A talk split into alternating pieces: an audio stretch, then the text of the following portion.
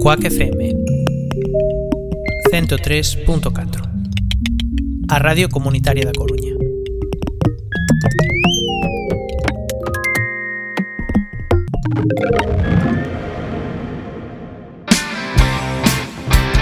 Xa está aquí, xa chegou Crunia Fala, o podcast que se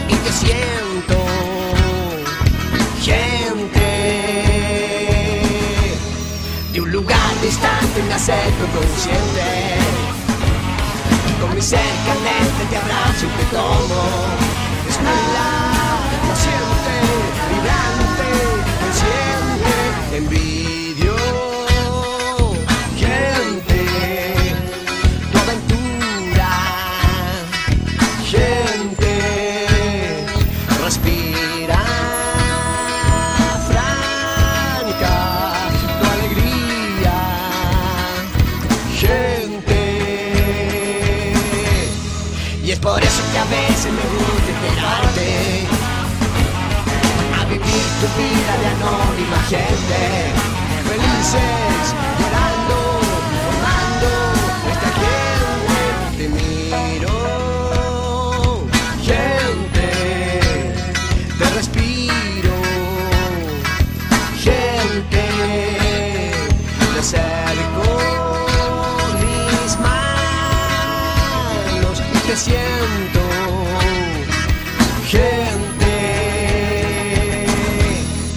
por eso que a veces me gusta integrarte a vivir tu vida de anónima gente. Felices, llorando, formando esta gente y cosmos que llena los espacios, gentes te observan.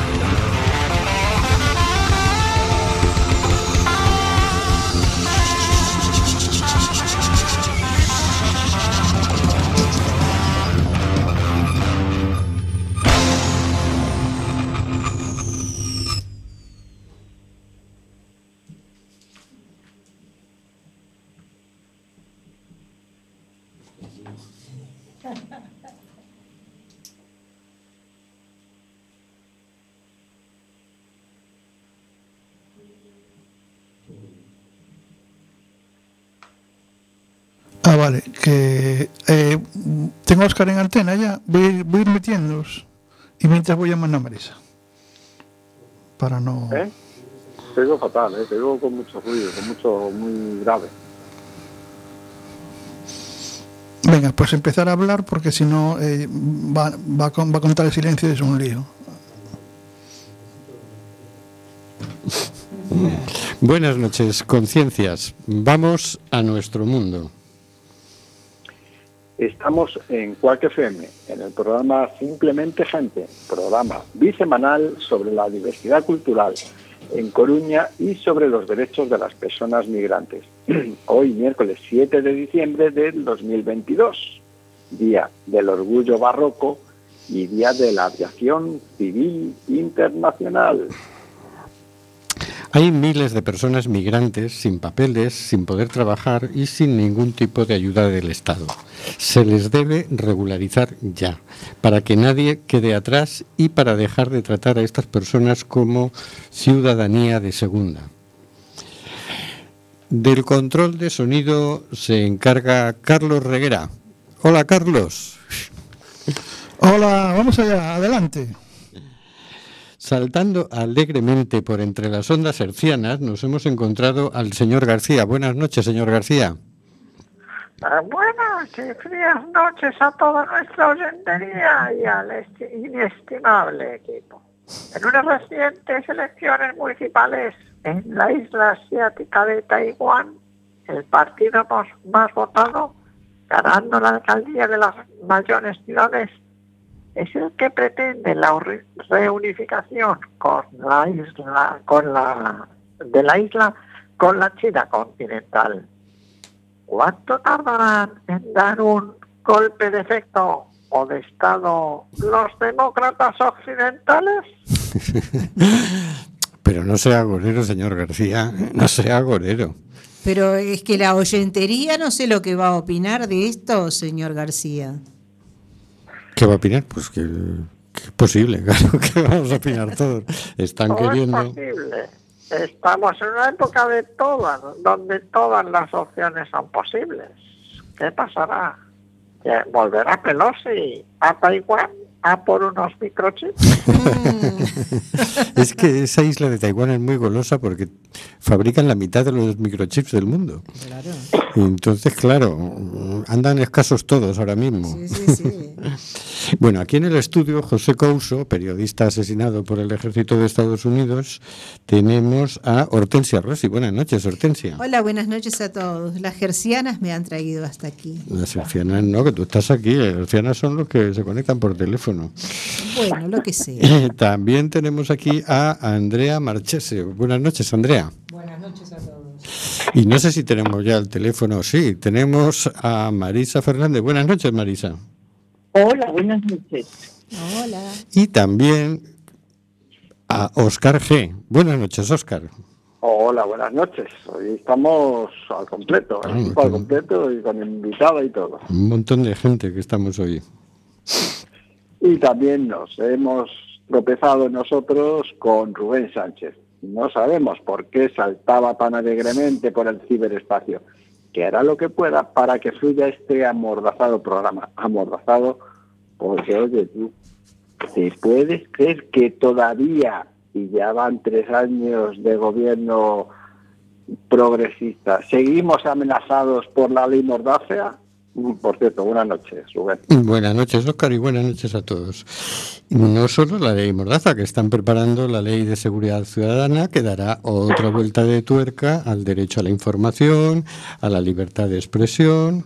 Ahora estamos en estado de censura. Han cerrado dos medios por su particular sesgo y solo vale el sesgo contrario. Es decir, ahora mismo solo se puede emitir propaganda de la OTAN.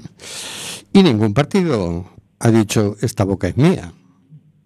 Y ya sabes, una vez que han censurado la información, te mm, emiten su versión, su narrativa, lógicamente para engañarte, para que termines haciendo lo que ellos quieran que hagas. Son malos tiempos para el derecho a la información, malos tiempos para la libertad de expresión. Ha vuelto la censura como con Franco, pero más sofisticada. Por cierto, queremos recordarle al señor Borrell que nosotros estábamos en contra del envío de armas a Ucrania. No se vaya a olvidar, porque él dijo, no nos olvidaremos de los que no apoyen estas medidas. Mm, que no se olvide. Que, por cierto, nos ha llegado un curioso mensaje de audio por Facebook. Ponlo, Carlos, ponlo.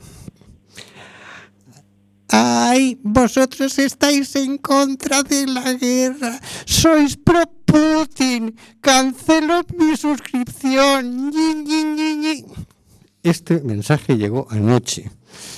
Entonces todo el equipo de producción se puso a rastrear a ver de dónde venía eh, semejante llamada. ¿Y de dónde venían?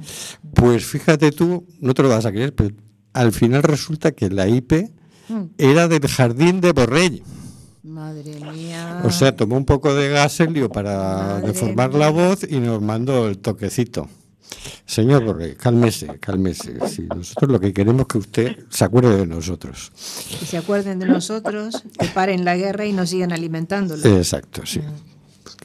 Que, de- que dejen de disparar ya, que no queremos ni un, ni un muerto más, no queríamos ninguno. Bueno, vamos con la sintonía despierta de sabor de gracia.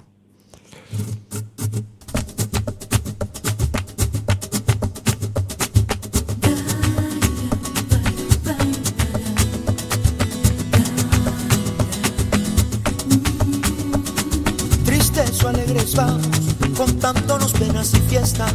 Cada esquina un futuro incierto, cada cual con su borrachera. Con mochilas de desastres y muestrarios de infortunio, de utopías y de engaños, aterrorizan al mundo. Un mundo de derechos humanos con Óscar G. Bueno, con Oscar y con todo el equipo y con todo el equipo y toda la gente que quiera participar. Por cierto, antes de que se me olvide, estamos a 7 y el día 10 es un nuevo aniversario de la puesta en marcha de la firma de la Declaración Universal de los Derechos Humanos. Ya no sé ni cuántos años van. Seguro que ya está a punto de cumplir la edad de jubilación y aún No sigue sin estar en activo. No fastidies, Óscar, solo falta que se nos jubilen los derechos humanos y ya apaga y vamos, ¿no? no. Me voy voluntario para la Luna o Marte o donde sea. Bueno, como que los derechos humanos según cómo y dónde no se respetan, en fin. Pues imagínate si no estuvieran ahí delante. Mm. Efectivamente, si no estuvieran es que esto sería, vamos, el siglo XIII. Pero por lo menos están y algo, hay una mirada de decir, a ver si algún día son, son aplicados. Que eso es interesante. Ojalá, yo que sería más pronto que tarde. Bueno, esta semana en la sección tenemos, nos toca imaginar el artículo 5, que dice nada más y nada menos que Mm, se lo, es que se lo, se lo digo personalmente al señor Grande Marlasca. Nadie será sometido a torturas, ni a penas o tratos crueles, inhumanos o degradantes. Eh, es porque se me ha venido ese nombre a la casa, por eso se lo digo a nuestro querido Pues esto es lo que dice el artículo 5. Yo me pregunto, ¿serían, por ejemplo, eh, serían legales los desahucios de la vivienda habitual de una persona o de una familia si se cumpliera este artículo? ¿O algo menos mm, vital? ¿O no? ¿Quién sabe? Eh, la burocracia de las administraciones públicas se resolvería en plazos, se darían respuestas eficaces, claras, como que pensáis vosotros y vosotras. A mí, la verdad es que lo primero que me viene a la cabeza cuando oigo la palabra torturas es la cárcel. Yo, nosotros tenemos una imagen de la cárcel muy romántica, que es la cárcel europea. Bueno, según quién para tener una... ca- Bueno, en fin. Claro, y aún así la imagen que tenemos de la cárcel europea no es cierta. Si tú hablas con familiares de presos vas a ver que no son las cosas como parece. Y de hecho los informes de Amnistía Internacional año tras año denuncian la situación en las cárceles españolas. Pero si te vas a las cárceles de, por ejemplo, Perú o Bolivia, ya... Si eso no es un trato degradante, no sé qué es un trato Eso es un, degradante. ¿no? un hacinamiento total, una eso sí que es una tortura para las personas que tienen que estar ahí. ¿no? Y luego, el tema de desahucio, pues claro, evidentemente eso es, eso es un trato muy, muy inhumano, ¿no? Y, te diría más cosas. Yo ahora veníamos en un taxi y veníamos y entonces dice el chofer, hay que ponerse la mascarilla, sobre todo que va adelante. Y tú dices, ¿y para qué? Se puede saber, usted no está enfermo, yo tampoco, pues por aquí nos ponemos la mascarilla. Bueno, pues hay que ponerse la mascarilla porque aquí se hace lo que manda el jefe. Y ahí vamos, pero es que bueno, nos han confinado, nos han tenido en casa, nos han tenido sin derecho a reunión, sin derecho a circular, discriminándonos si no teníamos el pasaporte. bueno, pues yo, nos han tratado como a peleles. Y, res- y aparte ahora resulta que aquello de, de que, me acuerdo cuando empezó la historia, ¿no? De que el virus caía al, al suelo. Entonces la gente limpiaba los pisos con lejía, los zapatos con lejía, hasta Sí. las manos, yo creo, bueno, las manos con alcohol, por supuesto.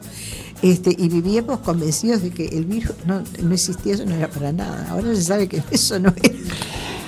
No sé yo, han dado tantas explicaciones, además una contraria a la otra que ya uno ya no sabe qué pensar. También torturas, penas o tratos crueles, inhumanos, degradantes, o es que esto, y volvemos al tema, ¿eh? Igual los tratos, los tratos crueles e inhumanos también tienen que ver a veces con la falta de falta de bienes económicos, falta de, de trabajo, de que igual no pueden llegar a fin de mes para mantener una familia, ¿cuántos hay? Hay personas que no tienen derecho a paro, hay personas que hay una franja de edad, parece que ahora han dado una ayuda o se puede acceder a una ayuda, pero hay una franja de edad que es cuando estás en paro y agotaste todo y todavía no llegaste a los 52 para cobrar una ayuda que te corresponde. Entonces esa gente eh, figura eh, como que está en el paro, pero no está cobrando absolutamente nada. Y luego hay otra franja de edad eh, que viene después de los 60 hasta los 65, ¿ah? que te corresponde eh, jubilarte o la pensión no contributiva, pero resulta que si no tienes la cantidad de años, eh, quedas en el limbo. En fin, eso también es un trato inhumano. O sea, ¿qué os imagináis? Si se aplicase este artículo, por ejemplo, de, de los desahucios, no se desahuciaría a nadie. Si alguien no puede pagar su alquiler o su hipoteca, se le buscaría una alternativa, una renegociación de la, de, la deuda o de la renta. Se buscaría que la gente tuviera, por lo que acabo de decir, entonces, las necesidades básicas cubiertas sin que tuviera que estar mendigando eh, nada a ninguna administración, ¿no? O sea, os- más o menos entiendo yo que os imagináis así un mundo donde este artículo fuera fuera real, fuera... ¿Y, sa- y sabes cómo me lo imagino yo? ¿Cómo? No habría centros de internamiento de extranjeros. No, porque en realidad, eh, a ver, eh, esto de los extranjeros, en este caso vamos a hablar de los inmigrantes que supuestamente los tienen ahí porque son ilegales y porque, no sé, tendrán miedo de que nos invadan, supongo yo. Eh, sí, no sé, es que eso, eso sí que también es una crueldad. Eso sí que también es una crueldad. Y el tema de los menores, luego cuando quedan sin en la calle porque ya no, no pueden estar en ese sitio, eso, eso, es, eso sí que también es grave. Es grave, es grave. que es grave. O sea que para que se aplique este artículo 5 vamos a necesitar trabajar un poquito, ¿eh? Un poquito bastante. ¿no? Eh, eh, eh, con respecto al Día de la Constitución, ¿no? que se festeja tanto y se reúnen y se saludan los unos con los otros. Eh, si no se conoce realmente la realidad de, de un pueblo, en este caso del pueblo español, si los gobiernos, los expertos, los consejeros, yo que sé quién, no conocen realmente la realidad de la gente que trabaja o de la gente que está pensionada o, y del que no tiene vivienda propia o tiene una hipoteca, si no se conoce la realidad de verdad de la sociedad, no sé para qué festejan tanto una constitución que tiene tantos artículos que no, que no se aplica. Bueno, Jolín, tú también. eh, A ver, a ver. Déjanos que festejemos algo, ¿no? Pues mira, si quieres festejar algo, te vas a María Pita y festejas las luces, por ejemplo. Las luces. Hombre, yo no sé, pero la Constitución en su día supuso que gracias a eso hay sanidad pública, Sí. gracias a eso hay educación sí. pública, nos En supuso su un día. empujón para adelante. En su día sí. Claro. Ya, claro que sí. Sí, y disfrutamos de todas esas cosas, sí. Sí, Pero es que a mayores quedan también todas esas cosas tan importantes. eso sí, hay que pelear para que se cumpla del todo. Pero no está, pero festejémosla, hombre. Pero, o sea, pero po- pocas alegrías que tenemos.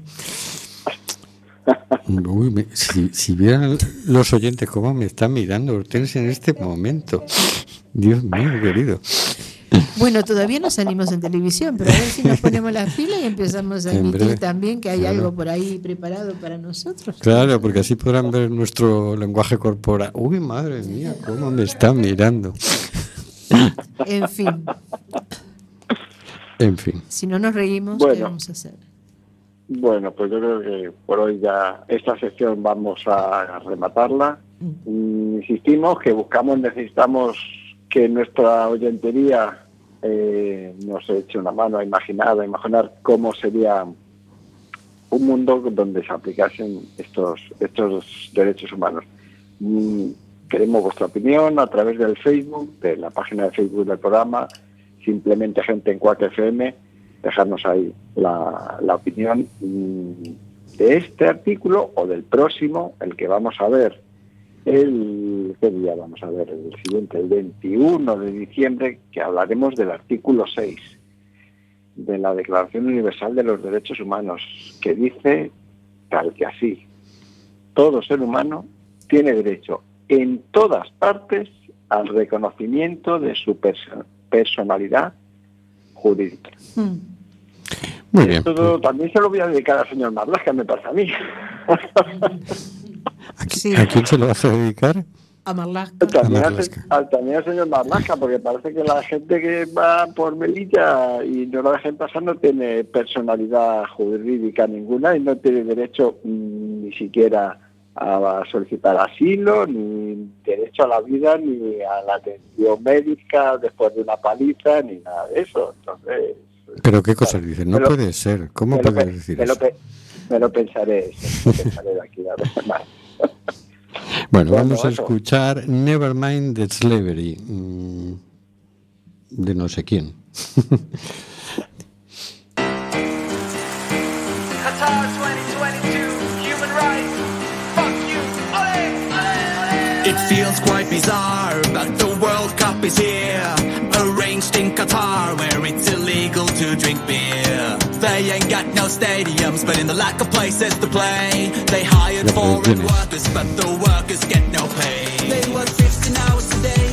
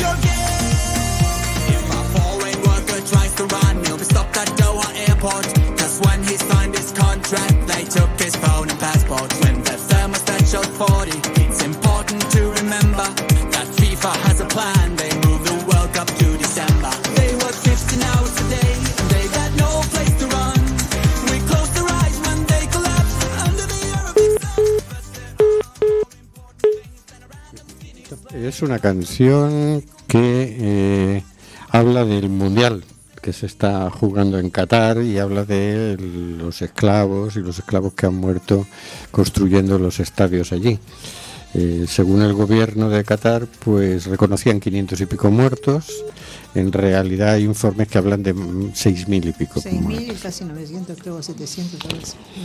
Bueno, hoy tenemos el gusto de contar con la presencia de Andrea Rosana Marchese Navarro. Buenas noches, Andrea. Buenas noches. ¿Cuánto tiempo hace que decidiste dejar tu tierra y venir a España? Bueno, hace 20 años que ya estoy aquí y bueno, el proceso de decisión habrá tardado 4 o 5 años más o menos. A raíz de las necesidades del país, del cor- famoso corralito, de la inseguridad, del querer estar tranquilos en un país y poder salir libremente eh, a trabajar, a estudiar o a lo que sea. ¿Viniste sola? ¿Viniste acompañada? Eh, no, vin- vino primero el que ahora es mi marido, que en, ese momento era mi novio, y estuvo él mirando, buscando trabajo. Después vine a los seis meses de estar él aquí, vine yo. Estuve un mes de turista para mirar todo eh, como era y después a los pocos meses ya vine yo. Él ya estaba trabajando, entonces estaba in- instalado, alquilando un piso. Entonces, bueno, ya, ya nos juntamos los dos. Y, y bueno, bien, bien. ¿Cómo te sentiste al llegar aquí? Bueno, hubo una mezcla de emociones. ¿eh? Hubo tristeza, hubo alegría, hubo intriga, eh, expectativas, muchas. A, a, bueno, apostarlo por todo. Por, por la pareja, por, por la seguridad, por querer progresar, por, por todo. Cuando llegaste, ¿qué es lo que te pareció más raro? ¿Qué es lo que te chocó más de, de España? o de ¿Viniste directamente a Coruña? Sí, directamente a Coruña. ¿Qué sí, es lo sí, que más sí, te, te chocó, te llamó la atención? Eh, bueno, por ejemplo, el, el tema de las fiestas. Yo, Ajá. claro, soy argentina, entonces en las fiestas es en verano, calor, vestidos de tirantes, eh, bebidas, churrascos en las terrazas. Y, y bueno, acá era todo lo contrario. Jerseys, cuello vuelta, eh, chocolate, eh, turrón, nueces. No es que yo soy de familia inmigrante también, por parte de madre y de padre. O sea que, bueno, más o menos las tradiciones eh, se mantenían, pero claro, era el cambio de estación. Claro, te refieres a las fiestas de Navidad. De Navidad, Claro. claro. Allí verano y aquí Y invierno. aquí invierno, claro. Entonces eso al principio, buf, eh, la- me acuerdo que la primera foto que le mandé a, a mis padres eh, al lado del árbol de Navidad y con jersey cuello vuelta, me dijo mi madre, ¿y cómo estás con jerseys? Claro, ellos a 38 grados y nosotros aquí a 5 o 6 grados. Digo, pero madre, aquí hace invierno. Pero bueno, eh, uno todo se acostumbra. ¿eh? Claro. Todo se acostumbra. Pero bueno, ese fue el shock así más... Más llamativo. ¿no? Eso, más llamativo. ¿Cómo fue la acogida de la gente de aquí? ¿Cómo te sentiste? No, bueno, en general bien, bien. Eh, poca gente tonta, pero, pero en general bien, en general bien, bien, bien. No hay quejas, no hay quejas. ¿En alguna ocasión te has sentido discriminada? Ca- Quizás alguna tontería así de alguna palabra así, pero, pero sin importancia. ¿eh? Nada. Uno iba para adelante con su meta de, de, querer estabilizarse, de conocer gente. Hay gente muy buena que, que siempre echa una mano y, y bueno, es de agradecer. Porque, sobre todo la gente mayor, ¿eh? porque entiende lo que es la inmigración, que ellos inmigraron, o familia directa de ellos, hermanos, tíos, lo que sea.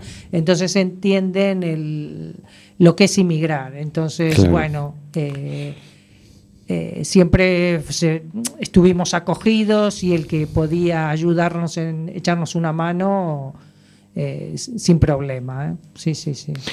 ¿A qué te dedicas profesionalmente? Yo soy peluquera. Eres peluquera, o sea, sí. que te has abierto tu propia peluquería. No, no, no, no. Estoy de empleada. Ah, sí, ah. sí, sí, sí, sí. ¿Y llevas cuántos años ahí? Eh, bueno, en esta peluquería no hace mucho que estoy, estoy hace siete meses, pero bueno, siempre estuve en el ramo de peluquería. Ajá. siempre, desde el primer momento que llegué, siempre estuve.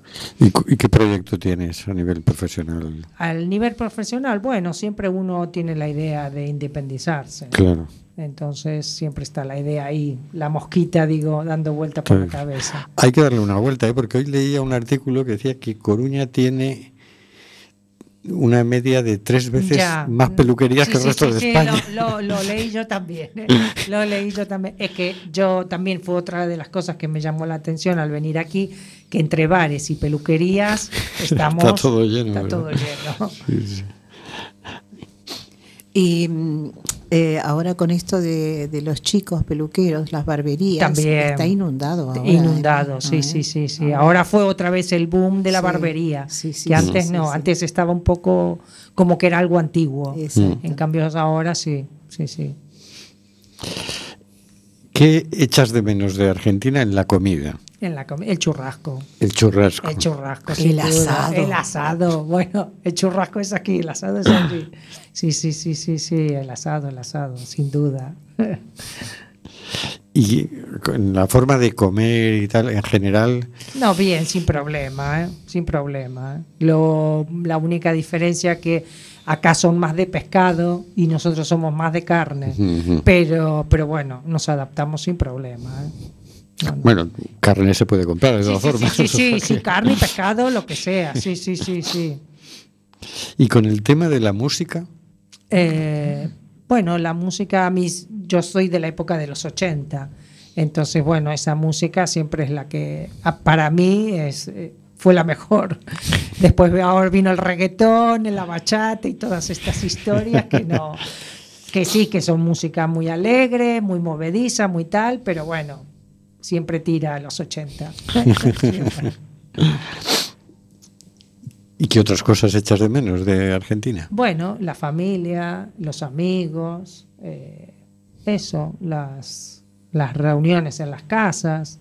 Nosotros somos más de casa, acá son más de bares, de juntarse Ajá. más en los bares. Eso se extraña. Sí, es una, mm, una acogida diferente. Mm. Acá conoce gente y capaz que ni sabes dónde vive o tal, porque el punto de reunión es el bar, que yo lo veo bien, ¿eh? Porque mira, tomas tu café ahí o comes tu picoteo, después te vas a casa y en casa está todo recogido. Por ese lado lo veo muy bien. Pero es bonito. Pero, ¿eh? pero lo otro también es acogedor. Sí, sí, sí, sí, sí, sí, sí.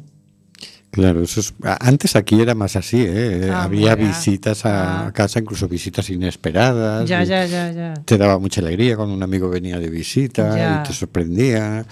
Y, y todo eso des- fue desapareciendo. Ya. Era muy curioso, era conforme la gente iba teniendo más dinero, esas cosas se iban enfriando Claro. y, y se iban haciendo más así. Eso, y el tema es como la puntualidad. Antes, mm, pues bueno, mm, nadie era puntual y bueno, no pasaba nada, no había tanta prisa.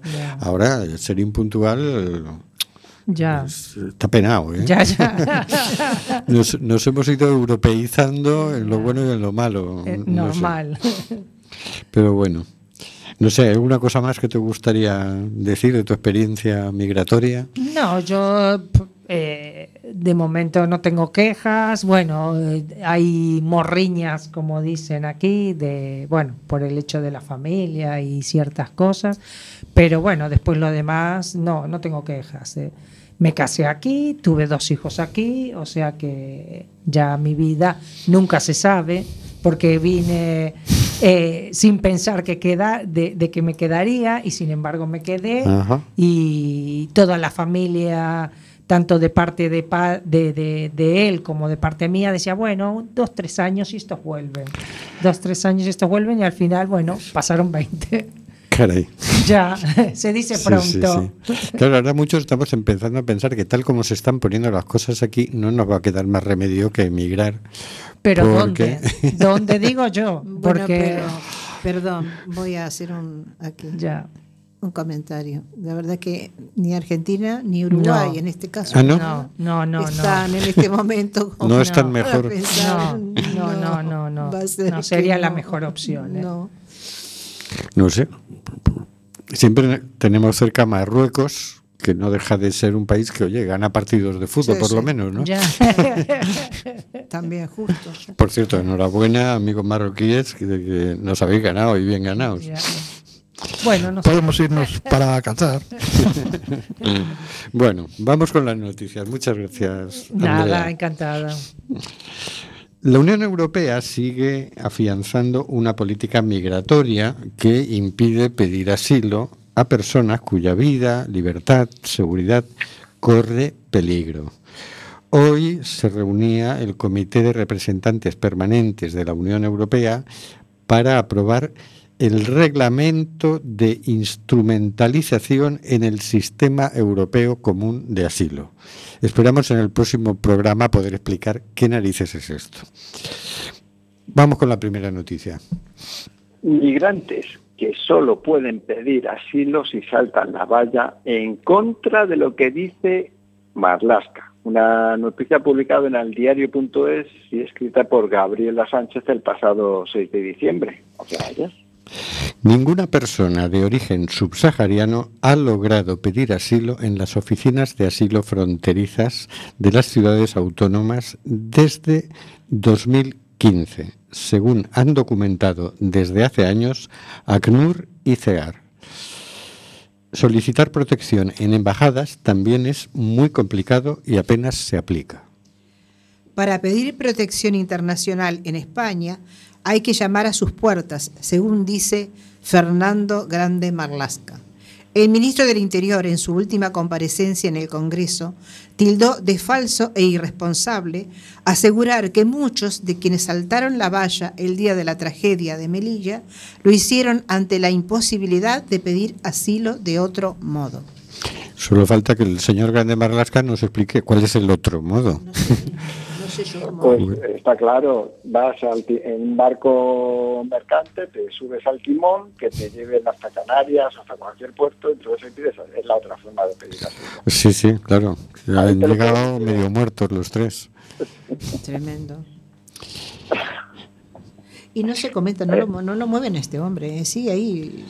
Bueno, ni este hombre ni a, ni a nadie en la Unión Europea, quiero decir. Bueno, ya perfecto.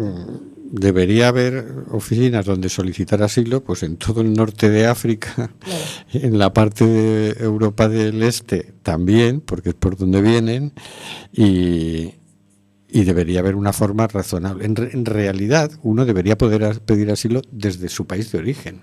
Pues es decir, sí. vienes desde Siria, bueno, pues en la embajada española en Siria deberías, o en la alemana, o en la del país que quieras ir, deberías poder pedir asilo ahí. Es decir, antes de salir, poder pedir asilo, no empezar un periplo donde vas a jugar la vida, la vida de tu familia y que no sabes cómo va a acabar y los que lleguen ya veremos si, si se le dan asilo o no, no, lo pides, si te lo dan, pues ya Pues eso- te sacas un billete de avión y vas. Es un derecho universal. Sí, además aquí, bueno, se, se reguló todo el tema del derecho de asilo cuando la Segunda Guerra Mundial, ¿no? Claro. Y dices, oye, ¿qué tiene que hacer la gente? ¿Que ¿Esperar a que le caiga una bomba encima, a morirse de hambre, a morirse de una epidemia? ¿Qué, qué tiene que hacer la gente? Pues lógicamente, si no puede vivir, solicita asilo, ¿no? Pero si para solicitar asilo tienes que saltarte todas las fronteras y todas las penurias que te ponen, pues claro, miles de personas mueren cada año eh, solo en el viaje, ¿no? Y no sería tan difícil habilitar oficinas donde solicitar asilo. No, por supuesto que no. Sería mucho mejor eso y no, a ver, que cuando pienso en Marlaska, a mí no se me borra la, no se me borra la primera imagen que salió eh, de aquel manto de personas, algunas muertas. ¿sabes? Melilla, En cuando la masacre sí, de Melilla. Eso no se me borra nunca. Para mí, eh, Marlaska significa ese desastre humano. Muy bien, pues vamos con la siguiente noticia. La Fiscalía ultima la investigación sobre la tragedia de Melilla sin ningún acusado. Eh, también del diario.es del pasado 6 de diciembre. La fiscal de extranjería examina las conversaciones completas entre la tripulación del helicóptero que sobrevolaba la zona y el director del operativo después de solicitar la toma de declaración del piloto, el copiloto y el jefe de la comandancia sobre una tragedia que no investigará el Congreso. La tragedia que causó al menos 23 muertes en la frontera meliñense entre España y Marruecos en junio no será investigada en el Congreso de los Diputados, mientras la Fiscalía sigue adelante con la tarea de buscar pruebas sobre algún tipo de delito cometido ese día en suelo español. Algún tipo de delito. Muertes que han puesto contra las cuerdas al ministro del Interior, Fernando Grande Marlasca, y que ahora están en manos de la Fiscalía de Extranjería, con las últimas diligencias en marcha para decidir si presenta una querella, archiva el caso o prorroga la investigación. No, no hagamos apuestas que a ver cuál de las tres opciones cae. Todo esto mientras la investigación periodística de Lighthouse Reports, una organización para la colaboración de medios con sede en Países Bajos y varios periódicos europeos, entre ellos El País, apunta a que al menos una persona falleció en suelo español. ¿Las solicitudes de asilo o no? No. Comentemos la noticia, ¿no? tema. Comente- ¿Por qué es que yo empiece a comentar la noticia? Ha cogido ritmo aquí nuestra compañera Rosy, ya, dale, dale que te pegue. Hablemos más, de- hablemos más no y mal del señor Marlas. Bueno, yo, fíjate, yo tiro más para arriba, porque dice, tú- mueren cerca de 70 personas, que oficialmente sean 23, vale, oficialmente 23, pero según nos dicen las ONGs que están allí, cerca de 70 personas. Y resulta que aquí la pelea es por si uno murió en territorio español o no, como si los muertos en territorio marroquí no tuvieran nada que ver con nosotros.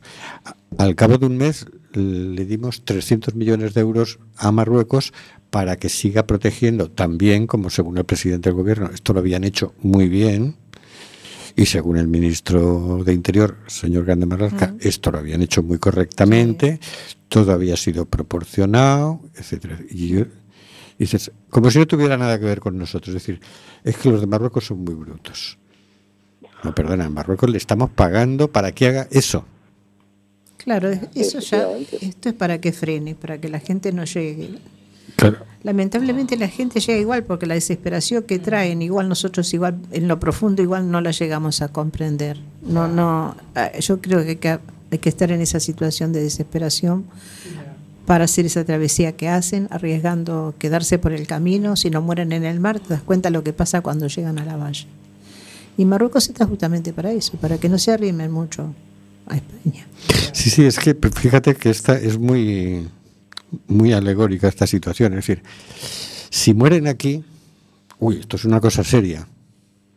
Si mueren allá, aquí no ha pasado nada, nosotros no tenemos nada que ver. En realidad todo esto es porque nuestras leyes les obligan a hacer esa ruta y no les permiten coger un avión desde su país de origen y entrar aquí con su pasaporte, cosa a la que tienen derecho según los derechos humanos, el derecho a la libre circulación.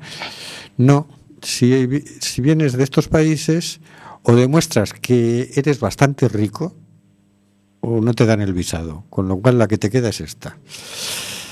Y claro, si encima vienes de un país en guerra o de una situación de que huyes porque eres perseguido por lo que sea, o por hambre o por enfermedad, eh, no tienes dónde solicitar asilo, o sea que te metes en la patera o saltas la valla o lo que sea.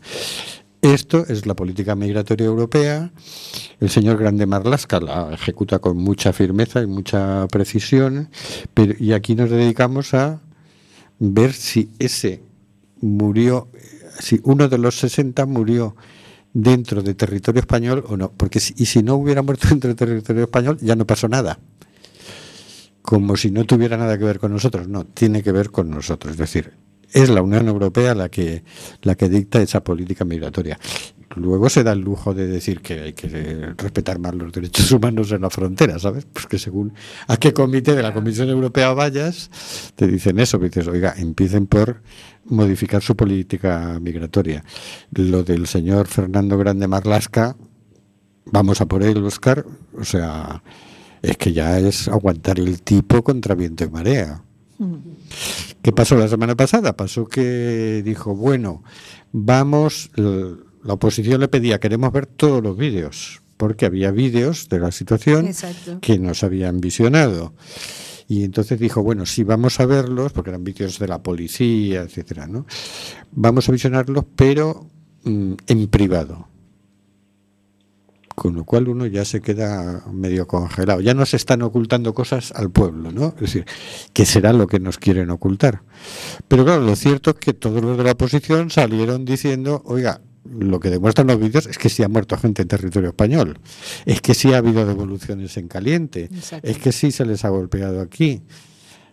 O sea, Es como que, si lo hubiéramos visto. Nos Claro, hemos como si lo hubiéramos ¿no? visto, pero que aparte es que el tío sigue diciendo micrófono por todos lados cada vez que se la ponen delante al micro, que no. Y están los vídeos. Entonces uno no, no, no, no entiende. Yo la verdad no, no, no comprendo. Hay, hay países donde por mucho menos se, se despide una persona de ese, porque lo que él tiene ahí es un trabajo lamentable. Y lamentable es que se le ha elegido para ese trabajo con- por medio de votos en cierta forma indirecto. Pero bueno, votos al fin. Bueno, yo creo que él se sabe protegido porque el presidente del gobierno dice es que si te vas tú voy a tener que poner a otro para que haga lo mismo. Ya sabe que por que a él no lo van a cesar. Vaya. Claro, aquí la cuestión es que han cogido, bueno, han cogido, no sé hasta qué punto él también mm, decide decide continuar, o sea, quedarse en el, en el cargo, pero han cogido al que aplique mejor las leyes que ya vienen desde Europa, las leyes migratorias, más que las, las leyes, el estilo o mm, xenófobo migratorio de Europa. Eh, que está como pez en el agua y dice, bueno, sé que un poco poner la cara y que tienen cuatro cachetes, pues habrá que ponerlo, pero mm, si para mí si lo hace y si él no tiene la valentía de dimitir tampoco es que para él se está haciendo lo correcto, que eso es lo que me parece más grave. Porque Exacto. no, vamos, yo cojo y digo, mira, es que esto que estáis haciendo es una barbaridad. Claro, por ejemplo, puede pensar, bueno, yo ya estoy harto de poner la cara en algo que en definitiva estoy haciendo, soy un mandado. Entonces, eh, claro. me, me voy. No, no se va. Claro, pues por eso no se va. ¿Por qué no se va? O le pagan muy bien, le han prometido un harén eh, en otra vida, o directamente porque... Sí, en Marruecos, se irá para Marruecos, no sé. ¿A dónde va a ir este tipo con este crédito después? No lo sé, no lo sé, porque lo único digno que podría hacer es, primero, dimitir, seguro, y segundo, señalar al presidente del gobierno y señalar a la Unión Europea, decir, es que me voy porque estoy harto de hacer el criminal, Exacto. porque me lo mandan de Europa y me lo mandan de desde mi propio gobierno. Pero bueno, tenemos dirigentes que parece que no respetan la vida de las personas. Y dices, no es que no respeten la vida. Sí, perdona. Sí, perdona, perdona, acaba, acaba. No es que no respeten la vida de las personas extranjeras, es que no respetan la vida de las personas. No. Pues no, al- algunos se creerá que la nuestra sí la van a respetar. Qué ingenuo. No, No respetan No, no, la vida no. de las personas. no olvidemos la actitud del cierto grupo opúrculos de los cuerpos y fuerzas de, seguridad- de seguridad del Estado, un poquito envalentonadas y por encima de la ley, y este es el jefe de, esos. Y un pequeño detalle que quería decir antes, que el señor Grande Marlasca, para, para los que luego dicen que la justicia no está politizada ni nada de eso, es magistrado en excelencia, pero es magistrado para que luego digan que los jueces son independientes y autónomos y interpretan simplemente, no interpretan, aplican la ley, no, interpretan según sus valores, criterios e ideología las leyes. Y nada más. bueno, sí, eso, pero eso ya se supone. Se supone el, tema es que no estén dirigidos desde afuera, sino que sean independientes en cuanto a que él decide lo que a él le parezca que es justo. Lógicamente, todos tenemos nuestras ideologías, ¿no?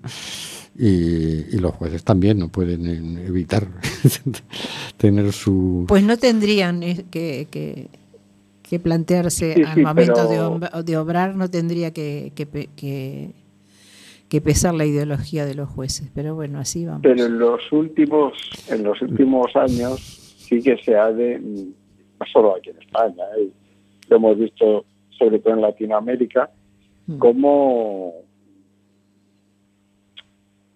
con más incidencia en Latinoamérica los, ¿cómo se llama este? La palabra rara esas que siempre se me lengua en la traba, la, la, eh, Lawfare.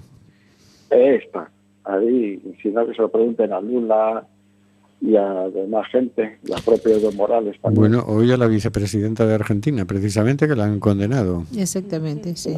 Exactamente. Y, y eso es el independiente cuerpo judicial que directamente va, va con ideología hacia otro lado. Aparte sí. de que sin tener ninguna incidencia exterior, pues hay un, un juez con determinada ideología lo va a aplicar ahí.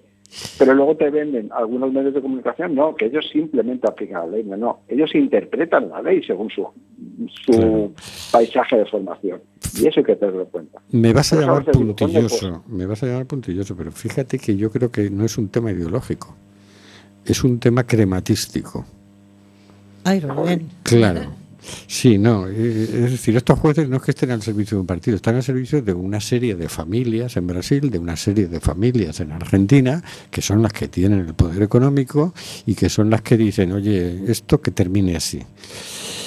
No creo que tengan el poder ahí precisamente los partidos, yo creo que lo tienen eh, el capital.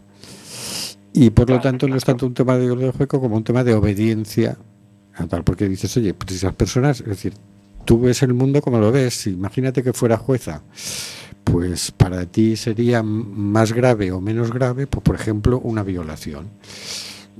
Según tu forma de entender las cosas, pues para ti eso es muy grave y según la forma de entender otros no es tan grave. Está mal en todos los casos, pero tú pondrías una pena más severa que otro juez. Y no lo puedes evitar. Lógicamente, pues por tu forma de entender las cosas, mm, vas a ponderar los hechos de una manera o de otra, ¿no? Pero eh, es que de eso no nos libramos nadie. Mm, Ya. Ahora, lo que no eh, se supone que independientemente tú, según tu forma de entender, vas a ser honesta. Ahora, cuando tú dictas a sabiendas una sentencia eh, que sabes que no es correcta porque te pagan, ah, entonces ya estamos hablando de otra cosa. O, lo- o si lo hicieras por favorecer a un partido o por proteger a un partido, ¿no? Ahí ya, pero eso ya no es un tema ideológico, No. es un tema de intereses. Sí, y ese es el lío. Porque, claro, lo otro que, ¿cómo, cómo hacemos? Eh, bueno, nos vamos a empezar a despedir ya porque ya no, teníamos una Ay, noticia muy larga por aquí, pero no nos da tiempo. Pero claro parece. Así que, Ay, sí que nos tenemos que ir. Sí, claro. Ay, qué pena. Estaba lindo esto. Se te ha hecho corto el programa hoy. Muy ¿no? cortito, sí, pero bueno. En fin. Pues sí, pues nos, nos vamos a ir despidiendo. Vamos a poner ya la sintonía de despedida mientras empezamos a despedirnos. Eh, no olvidéis dar, mm, mandarnos por Facebook un mensaje de audio diciendo cómo sería el mundo si se cumpliera el artículo 6 de la Declaración Universal de los Derechos Humanos. Hasta luego, Carlos. Bueno, pues si hay que irse, se va uno. Venga, hasta la semana, hasta dentro de 15 días. Hasta luego, señor García. Nos vemos dentro de dos semanas nos vamos con una duda. ¿Para cuándo la liberación de Julian Assange? Cierto. Y la del periodista español que está en Polonia, que nunca me acuerdo de su nombre. Pablo Fernández, podría, no me acuerdo, Pablo. Pablo. Hasta luego, Oscar. Hasta dentro de dos semanas. Hasta luego, Hortensia. Hasta el día 21. Hasta luego, eh, Andrea. Hasta luego y encantada de haberlos conocido. Hasta luego, queridas y queridos oyentes. Nosotros también estamos encantados.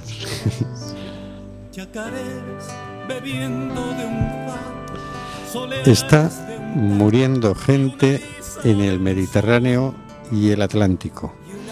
Nosotros hacemos este programa. ¿Qué vas a hacer tú? Hoy el vivir se impregna con alma de sol, entonando una misma canción. Quizás barriendo fronteras se hermanen las tierras bajo un mismo sol.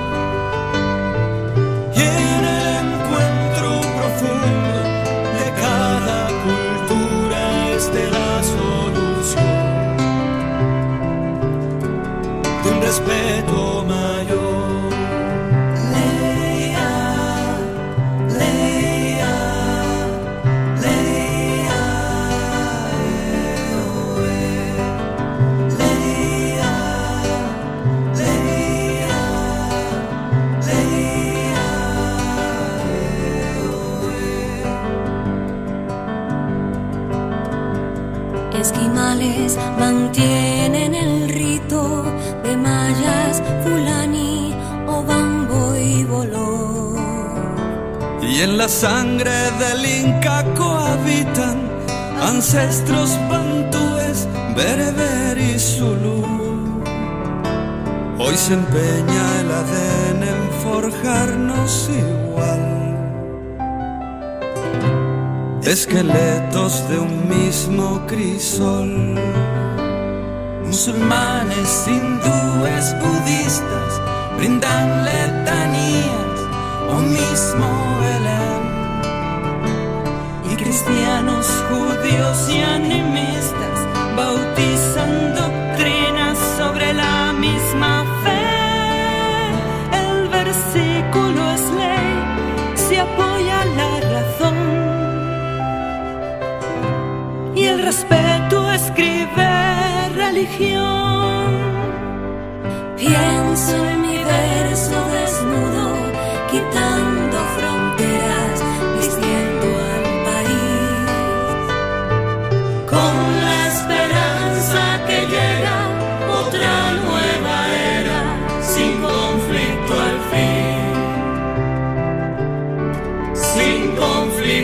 feet.